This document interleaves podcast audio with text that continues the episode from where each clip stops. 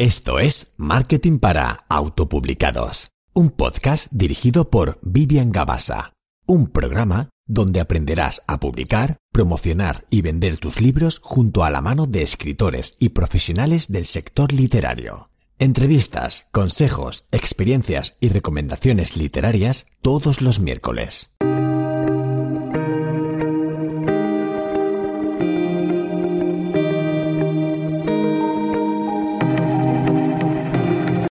Pues ya estamos otra semana más y no sabéis lo que me gusta traeros episodios nuevos en el podcast. En esta ya temporada nueva, he perdido la cuenta, no sé llevamos ya cuatro temporadas, cinco temporadas, la verdad es que no lo sé, pero la verdad es que disfruto muchísimo. La semana pasada hablamos de escribir en Wattpad, nos eh, acompañó María R. Box, si no has escuchado el episodio te lo recomiendo un montón porque eh, la verdad que estuvo muy, muy interesante. Y esta semana vamos a hablar de cómo escribir una novela histórica, ¿vale? Otro de los temazos de muchos escritores que quieren, bueno, pues lanzarse a escribir este supergénero porque es brutal. Eso sí, mm, se necesita trabajo, documentación, lo hablaremos hoy. Y para ello nos acompaña Diego Ramos, escritor de novela histórica, por supuesto, y que ha lanzado su novela El último morisco esta semana y está siendo todo un éxito. Algo que me encanta del proceso de, escritor de, de Diego a la hora de escribir El último morisco es que ha contado con la colaboración de Mabel Villagra. Lo contará él también ahora eh, en unos minutitos cuando, cuando eh, iniciemos la entrevista. Pero eh, bueno, quería mencionarlo porque me parece súper interesante. Mabel Villagra, para los que no la conozcáis, es historiadora y arabista y esta profesional ha trabajado en las recreaciones históricas y series de televisión como La Catedral del Mar o Isabel. O sea, que imaginaros el nivel de, bueno, eh, de calidad ¿no? que, en el que trabaja esta mujer. Es brutal. Eh, dejaré algún link sobre bueno, Mabel Villagra porque me parece muy interesante para sobre todo los que os gusta la historia y sois eh, escritores de historia o queréis escribir novela histórica. Me parece, bueno, alucinante, ¿no? Y ha trabajado en este, bueno, pues darle calidad en este drama basado en hechos históricos de Diego Ramos. Además, hoy vengo con sorpresita y es que Diego y yo hemos hablado fuera de micrófono y ha decidido hacer un sorteo de un libro de tapa blanda de su novela El último morisco y de forma internacional. Oh my god. Nada de ebooks para los que estáis fuera de España. Aquí tenemos la casa por la ventana. Así que lo único que tienes que hacer para participar es compartir esa entrevista con un pantallazo desde el móvil, por ejemplo, o una foto desde el PC, desde donde lo estés escuchando, y subirlo a Facebook o a Instagram, a una de las dos redes sociales, bueno, que te guste más o que uses más, y etiquetarnos a Diego y a mí. ¿Vale? Dejaré tanto la red social eh, de Facebook de Diego y mía y la de Instagram, ¿vale? Y simplemente eso tenéis que subir a historias eh, un pantallazo de esta entrevista del podcast, ¿vale? Y etiquetándonos.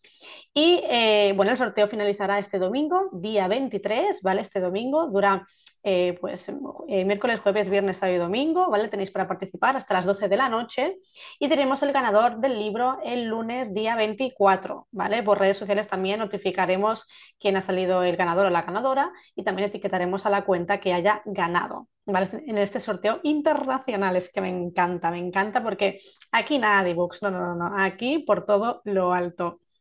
Así que nada, bueno, no me enrollo más. Vamos a dar paso a Diego que nos va a contar cosas muy interesantes sobre cómo escribir novela histórica. Así que allá vamos.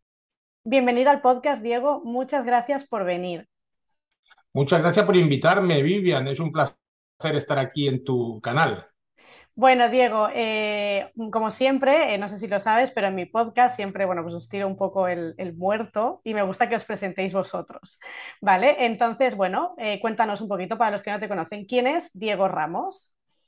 Bueno, yo, yo soy un producto de la, de la inmigración, me llamo hijo de la inmigración, nací en Francia en 1559. Cuando tenía 14 años mi familia volvió a España, pero en lugar de, ir a Almería, de donde somos originarios, mis padres eligieron quedarse en Cataluña. Allí yo estudié Ingeniería Técnica Industrial en Barcelona y después de esto entré a trabajar en una multinacional. A lo largo de más de 35 años, mi trabajo me ha llevado a residir en distintos continentes y a tener responsabilidades de negocio en América, en América del Norte, en América del Sur y también en varios países europeos. Aún así, con el paso del tiempo, me siento cada vez más apegado a mis raíces almerienses, un fenómeno extraño que me sorprende, pero que tampoco me disgusta, ¿no? Y por lo tanto también paso bastante tiempo en, en cortijo que tengo en la, en la villa de Sorbas de la provincia de Almería. En cuanto a mis pasiones, quizá la fundamental es la de la historia, me encanta eh, estudiar historia, me encantan biografías, me encanta saber lo que ha pasado en, en nuestro mundo y concretamente en nuestro país en el pasado. Y eh, mi segunda pasión o obsesión es la restauración de motos clásicas. En la actualidad tengo la gran suerte de poderme dedicar en tiempo completo a la escritura. Muy bien, muy bien. Bueno, hoy vamos a hablar, pero si no lo sabéis, que supongo que lo habréis visto en el, episodio, en el título del episodio, vamos a hablar de cómo escribir histórica, ¿vale? Que es el, eh, el, género que ha escrito Diego y del que se ha documentado durante muchos años, que eso también lo vamos a ver ahora en el, en el capítulo. Va a darnos varios claves o varios tips, porque claro, escribir un libro de, de histórica, bueno, pues requiere, ¿no? Toda esta calidad eh, sobre todo, y, y meterte en, el, en, la época ¿no? de donde vas a ambientar tu novela. Entonces, bueno, Diego, cuéntanos, tú vas a publicar tu primer libro, ¿no? El último morisco, que es un drama basado en hechos históricos. Cuéntanos por qué has decidido, bueno, pues escribir este libro y un poquito así de qué trata para los que no lo conocen. Bueno, es una historia un poco larga, ¿eh? eh da igual, Vivian? Sí, bueno, tú tranquilo, si no yo cualquier cosa ya, ya te voy diciendo. Tú, tú, me cortas, ¿eh? si me enrollo, si me subo a la... bueno, esto empieza eh, eh, en el invierno de 2012, o sea, hace ya más de, de 10 años, ¿no?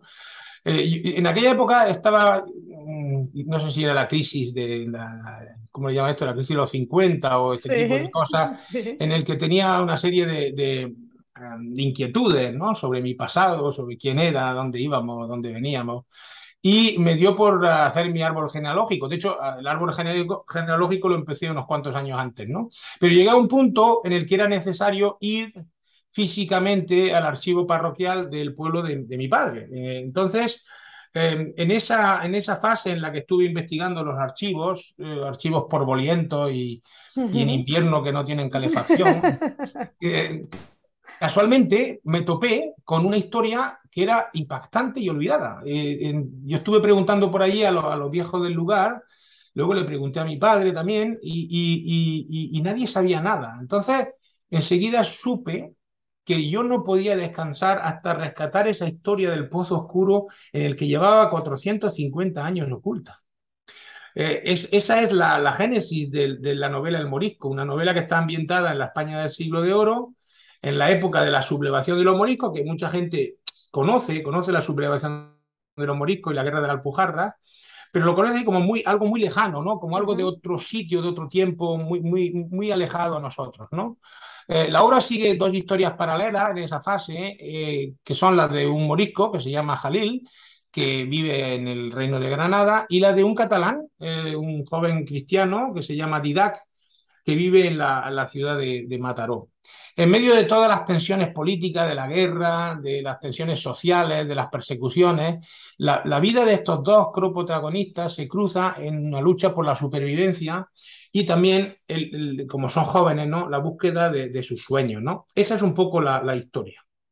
Bueno, me parece muy interesante. Eh, ya se nota que hay un, un, trabajo detrás, como tú dices, ¿no? de eh, buscar eh, revisar archivos, leer, informarte, preguntar, ¿no? Todo esto al final es un proceso de, de, documentación, ¿no? ¿Qué elementos crees que, bueno, cualquier autor que quiera escribir este género, género histórica, de forma general, eh, son los elementos clave para enriquecer este texto, para que tenga calidad, para que tenga realismo? ¿Qué, qué, le, qué crees tú qué elementos serían? Sí.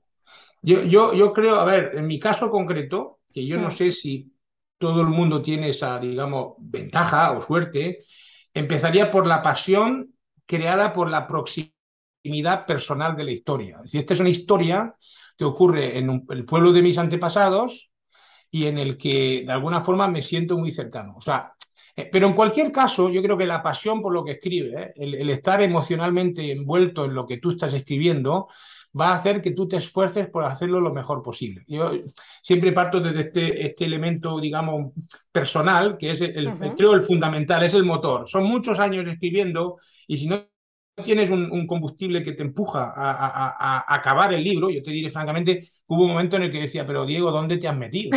claro. ¿Dónde te has metido? No ves la luz al final del túnel, porque ya digo, durante los 10 años he pasado por alto y bajo, he pasado por épocas en las que decía esto no va a salir. Entonces necesitas una pasión que sea la que te, te anime a decir, venga, va, vamos adelante que esto vale la pena. Uh -huh. ¿no?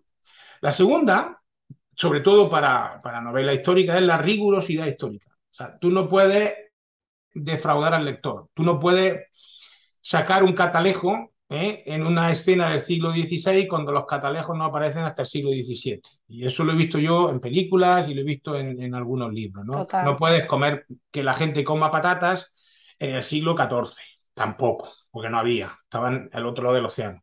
Esto para mí es lo fundamental, o sea, y, y creo que cualquier lector eh, de novela histórica, que los hay muy avispados, muy, digamos, muy, muy precisos, muy, he tenido la experiencia durante, eh, con mis lectores beta, de que me han, me han dado muchos consejos, me han encontrado muchos gazapos, y, o sea, mm, la rigurosidad histórica es fundamental.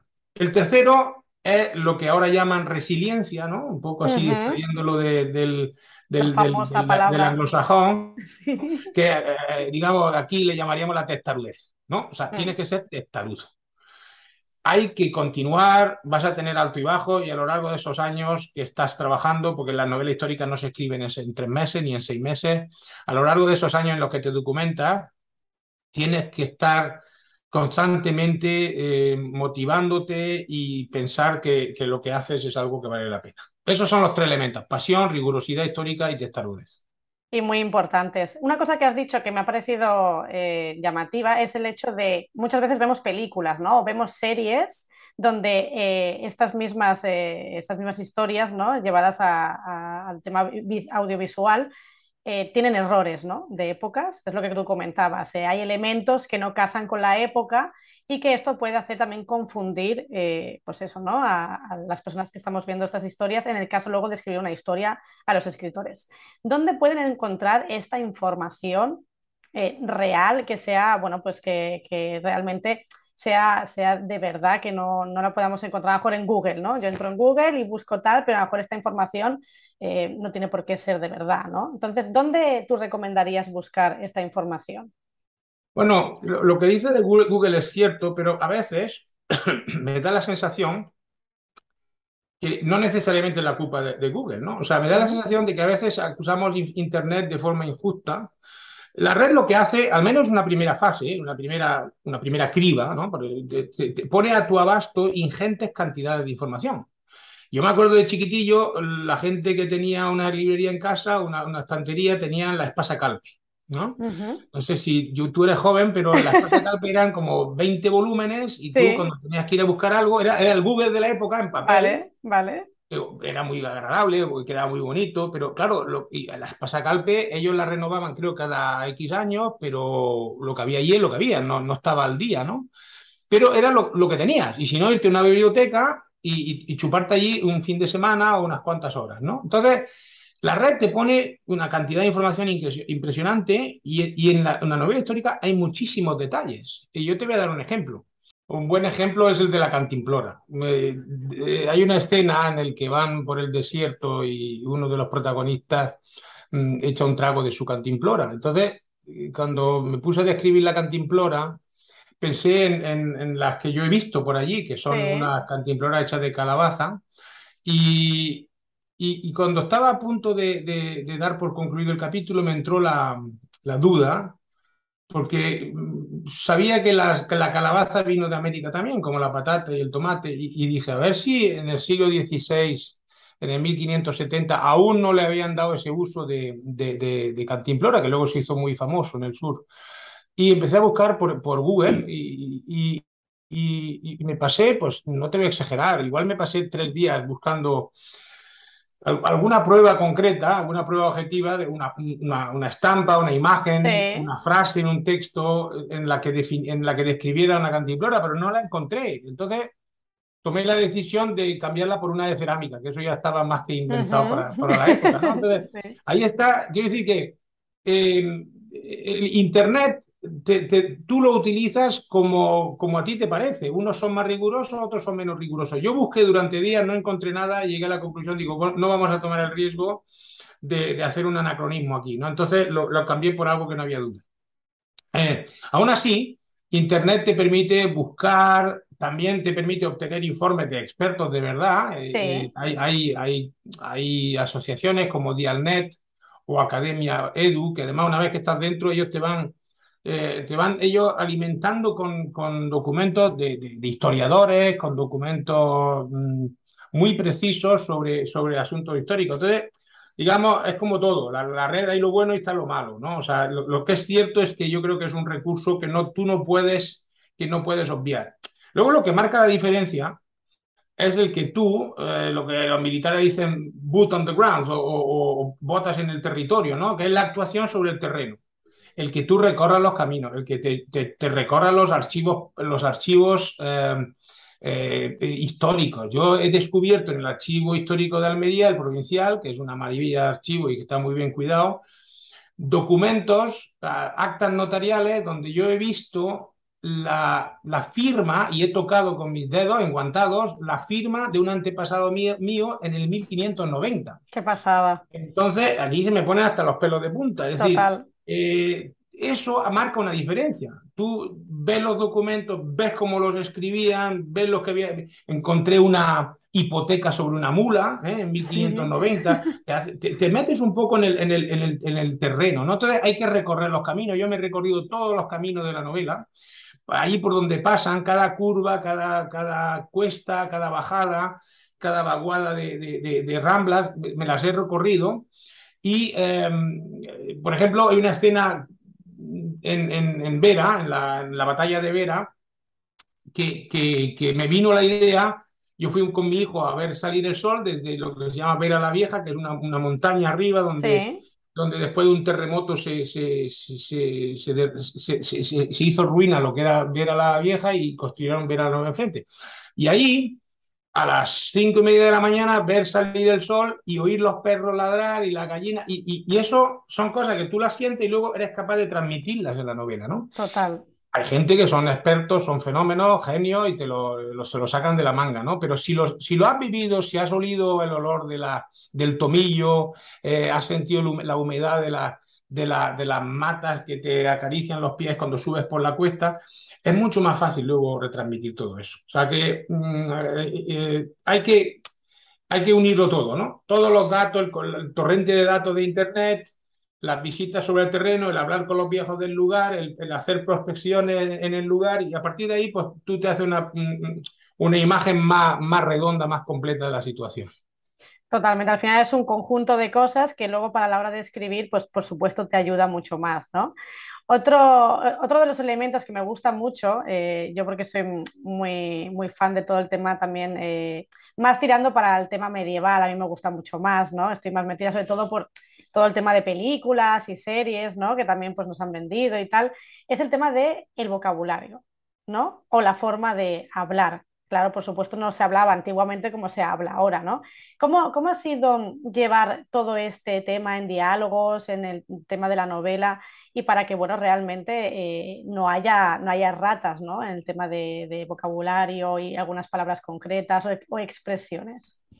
Bueno, tocas un punto aquí fundamental, ¿eh? que no es, no es nada fácil. esto quizás es lo, es lo, más difícil, porque estás, es, es como escribir en otra lengua. Claro es eh, aquí eh, te puedes meter en un berenjenal muy grande si, si, no estás bien documentado. Aquí una vez más yo he tirado de mi archivo particular en el que a lo largo de muchos años he acumulado centenares de expresiones, tengo una carpeta de insultos y exabruptos de cada época, porque claro, eh, no se decían los mismos insultos en aquella época que, que, que ahora, ¿no? Entonces, en el último morisco, además, para hacerlo más complicado, hay frases en árabe. Entonces, aquí, yo no hablo el árabe, aquí yo me he apoyado en una historiadora que, que además de ser historiadora y de las buenas, es a la vista. Entonces, ella se llama Mabel Villagra y ha trabajado como asesora en, recreaciones como la serie de, de, Isabel, Catedral del Mar. Ella además es asesora en recreaciones históricas, eh, sabe sobre, digamos, todo lo que es la forma de hablar, la vestimenta. Y, y, solo te diré que ella me hizo un informe después de leer la novela, y leerla la leyó cinco veces, eh, y su informe fue de 70 páginas. La novela tiene 442 páginas, y su informe con eh, sugerencias, mejoras, erratas, cosas que hay que quitar, fue de 70 páginas.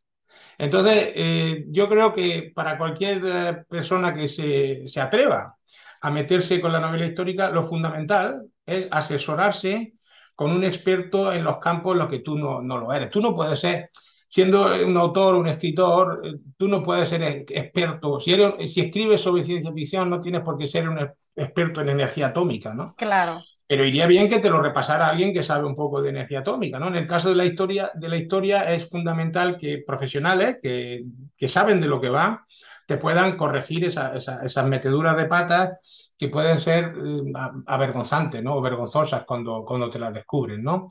Yo estoy seguro que alguna se ha colado, porque aunque haya 12 ojos, ojos mirándotelo, en 442 páginas y 200.000 palabras, mm, es muy fácil que se cuelgue un, gazapo. Pero bueno, lo importante es hacer todo lo que tú puedas, todo lo que esté en tus manos para minimizarlo. Totalmente, al final es una inversión, ¿no? Para el libro, para que este libro tenga calidad y, más, a ver, hay que tienen que tener calidad todos los géneros, pero yo creo que incluso en la histórica hay que tomárselo más en serio porque los lectores de histórica son muy exigentes. Absolutamente. claro, y ellos ya tienen una gran carrera de libros, historias leídas y van a encontrar, nada, eh, leyendo cuatro párrafos, el, el error, ¿no? Entonces, bueno, eh, pero escucha, es, increíble. Yo eh, tengo unos cuantos amigos lectores, eh, llamaré lectores beta, mm. y uno de los, ya a punto de entrar en, prensa, a punto de imprimir, me llama uno y me dice, oye, que en la primera escena del primer capítulo ah, hay una niña que pisa un plato de higos. Digo, sí, sí, pisa un plato de higos, sí. Dice, esa escena está datada en el 5 de julio. Mm, pues en el 5 de julio no hay higos. Y si los higos vienen, vienen en agosto. Y, caramba, mm, ¿y cómo lo arreglo? Dice, bueno, están las brevas. O sea, tú puedes poner un plato de brevas, porque eh, digamos, las brevas sí que ya están en julio, ¿no? O sea, hay gente que, que, e, e, este mismo, que es historiador además, sí. me explicaba el otro día tomando un café, dice, yo tenía tu libro a un lado y en otro lado tenía la pantalla en la que iba chequeando y este me ha, me ha, cazado un anacronismo que yo tengo, que lo he hecho, que son aquellas licencias que tiene el autor, he movido una escena un año hacia atrás. Es una escena concretamente la de la Inquisición. Y este me dice, oye, lo de la Inquisición en Sorbas no fue en el 1561 en vez del 1562. Digo, pero hombre, por Dios, pero es que te ha... Dice, sí, sí, yo me he entrado, entrado en Google, he estado buscando eh, por el nombre del inquisidor, que era Juan Beltrán. Sí. Dice, y, encontré a Juan Beltrán, encontré que Juan Beltrán había hecho una, eh, por las Alpujarras, una, una ronda de inquisición, y encontré la fecha en que hizo la, el auto de fe en Sorba. Dice, y es un año antes de lo que tú pones. Digo, ¿será posible? Digo, me la has cazado, ¿eh? O sea que lo que tú decías de que los, los, amantes de novela histórica son, son muy precisos y te van a encontrar cualquier fallo, ¿no? Pero es parte del, es parte de la, digamos, de lo, de la, del privilegio de ser autor, que puedes sí. Pero siempre que lo hagas consciente, siempre que lo hagas porque no te encaja la fecha exactamente dentro de un... Oye, la batalla de Lepanto no la puedes adelantar un día. Claro, claro, claro. Pero la visita de la Inquisición a un pueblo de 2.000 habitantes, yo creo que te puedes permitir esa licencia, ¿no? Sí, sí, sí. Y por eso tan importante los lectores beta, ¿no? Exacto. Bueno, otro de, de los temas que, me gusta hablar siempre en el, en el, podcast, que es siempre para ir terminando el tema de la promoción, ¿no? Me gusta mucho hablar del marketing, ya sabéis que soy una friki del marketing. Eh, entonces, bueno, eh, Diego, cuéntanos un poco eh, cómo ha ido el tema de la promoción. Háblanos un poco de cómo has trabajado, en qué canales, cuál ha sido el que más has disfrutado, ¿no? Porque también hay que disfrutar esta promoción. Bueno, yo tengo muchos amigos autores que les da pánico sea, hay, todo. Hay, el que lo, castiga con su indiferencia al marketing. Es decir, yo, yo, yo soy escritor, el marketing no, yo no tengo nada que ver con esto. Están los que le da pánico y están los como, como yo, los que disfrutamos como un camello con, con el marketing. Yo estoy disfrutando casi tanto, casi tanto como con la escritura. Eso no lo sabía, lo estoy descubriendo ahora, ¿no? La verdad es que es apasionante, ¿no? Lo primero es aceptar y realizar que un libro no se vende solo. O sea, tú puedes hacer el mejor libro del mundo. O sea, si Cervantes hoy en día escribiera El Quijote, y, lo dejara fuera una librería. Primero, yo estoy seguro que recorrería como 25 editoriales y nadie se lo, nadie se lo aceptaría. Con el principio que es de en un lugar de la Mancha, y dirían, pero ¿esto qué es? Eh, entonces no, no, se lo tomarían, ¿no? Y, el marketing, pues nadie lo compraría, o sea, sería un flop, ¿no? Sería un fracaso. Entonces, lo primero es eso, aceptar que no se vende solo y que como tú no lo, expongas, como tú no lo saques a la luz, va a ser muy, difícil. Lo siguiente es tener claro a, quién le escribes. como decías tú antes, ¿no? el, lector de novela histórica es diferente en sus planteamientos que el lector de novela romántica o, el de novela de, ciencia ficción. Entonces, tienes que tener claro a quién tú le vas a, ofrecer tu, obra, ¿no? Y saber dónde lo puedes encontrar. Eso, eso que parece, se dice rápido, es, muy difícil, ¿no? Luego, es una tarea muy compleja y que en muchos casos yo creo que precisamente por eso vas a necesitar ayuda profesional, ¿no? O sea, el pensar que un autor se lo puede hacer del todo, ¿no? Puede ser, puede ser eh, escribir también como García Márquez y ser un crack del marketing es muy, es muy poco probable, ¿no? Yo he, pedido ayuda profesional. Eh, en cuanto a los canales en los que nos hemos centrado es en Facebook e Instagram. Eh, la idea era hacer crecer la base de seguidores que son recogidos en una, web, la web de la web de mía, y, digamos, todas las actividades de, Facebook e Instagram van encaminadas a hacer crecer esa base de seguidores, ¿no? Esto, que se dice rápido, representa un trabajo, un trabajo enorme, porque eh, mm, para que la gente sienta cierto interés, tiene, tienes que crear constantemente contenidos que sean atractivos para ellos. Y aquí, una vez más, atractivos un contenido atractivo para un lector de histórica puede que no lo sea para un lector de ciencia ficción. Claro. Si yo creo un contenido sobre eh, lo que tú decías antes, de, del habla del siglo XVI, pues a lo mejor al, de romántica pues no le interesa para nada, ¿no? Entonces tienes que crear un contenido con sustancia que sea interesante y que sea atractivo para tu, para tu eh, lector eh, potencial.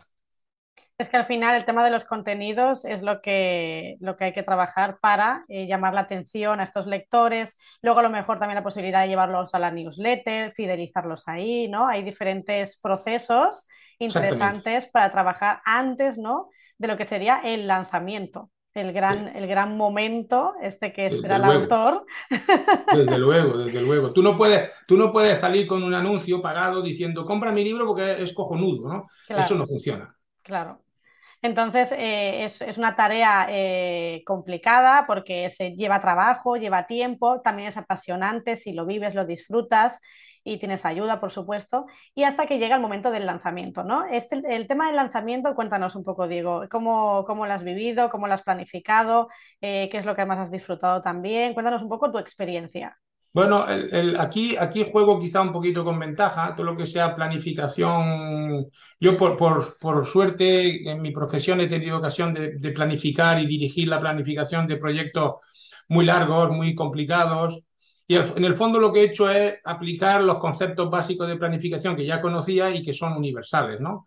En, en cuatro palabras sería, define en detalle todos los pasos que tienes que seguir. ¿no? O sea, mm, márcate para todas esas, esas actividades una fecha que sean razonables, no tengas prisa, o sea, lo que no puede ser es, lo peor de un plan es que al final llegue y se te acaba el tiempo y, la fastidia, o sea, tienes que tener metas razonables, mm, darte tiempo para hacer las cosas bien hechas, porque yo, por ejemplo, en el proceso de corrección fue un proceso muy largo, muy reiterativo, lo que te puedes creer que es eh, vas a hacerlo en tres meses, pues dura seis, ¿no? Entonces, tienes que planificar con, con, holgura, ¿no? Pero, por otro lado, tampoco te tienes que entretener, tampoco puedes estar mareando la perdiz y tienes que definir hitos para ver si el proyecto avanza de acuerdo con el plan y si no avanza con el plan, tampoco pasa nada. El tema es, vamos a ver qué acciones puedo hacer para o compensar esto o recalcular la planificación y ver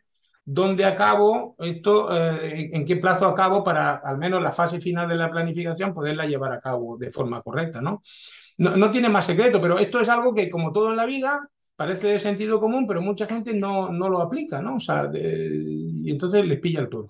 Sí, sí. Bueno, esto es al final uno de los errores más habituales de los escritores, ¿no? Que por supuesto no tienen por qué saberlo, pero cuando llega el día de publicar el libro, y ellos eh, lo suben a Amazon y, lo, lo, notifican en redes sociales, ¿no? Ya está mi libro disponible, ya puedes comprarlo, ¿no? Se dan cuenta que realmente tendrían que haber preparado este lanzamiento, ¿no? Esta semana, estos días, estos 15 días, con una serie de eventos, una serie de, bueno, historias, ¿no? Eh, hacia su comunidad para eh, promocionar, ¿no? Para ganar esta visibilidad.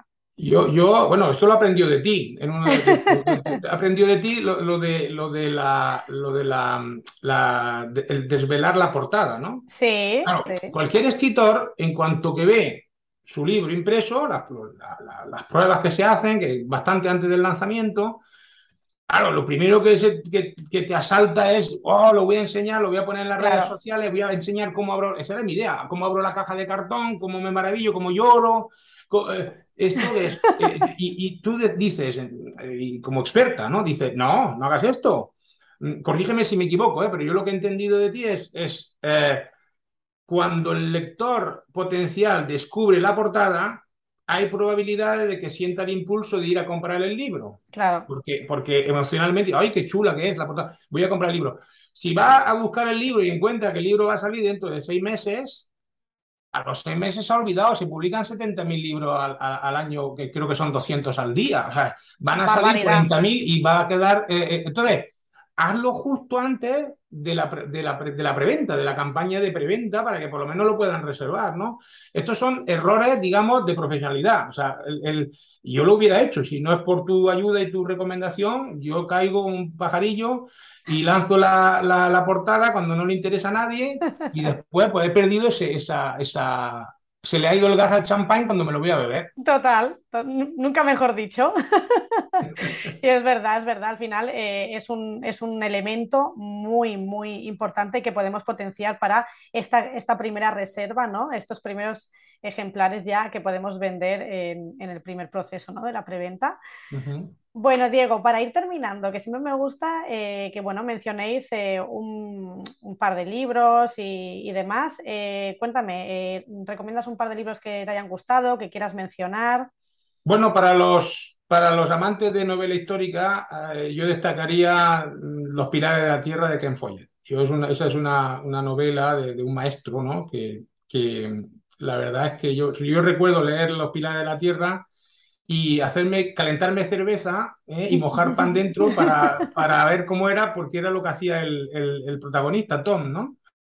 Em, eh, luego están los, nacionales. Mm, Jorge Molís para mí es un, es un ejemplo a seguir. Comprométeme que serás libre, serás libre. A mí me impresionó mucho. Em, el hereje de, de Libes, que es eh, incontornable. Luego está La mano de Fátima de, de, de Ildefonso Falcones, que toca la temática precisamente que yo toco en mi novela. ¿no? Yo, la, me acerco a ella de, de, otro, de otro lado, pero que también es tan, eh, describe la realidad de aquella época con muchísima crudeza. ¿no?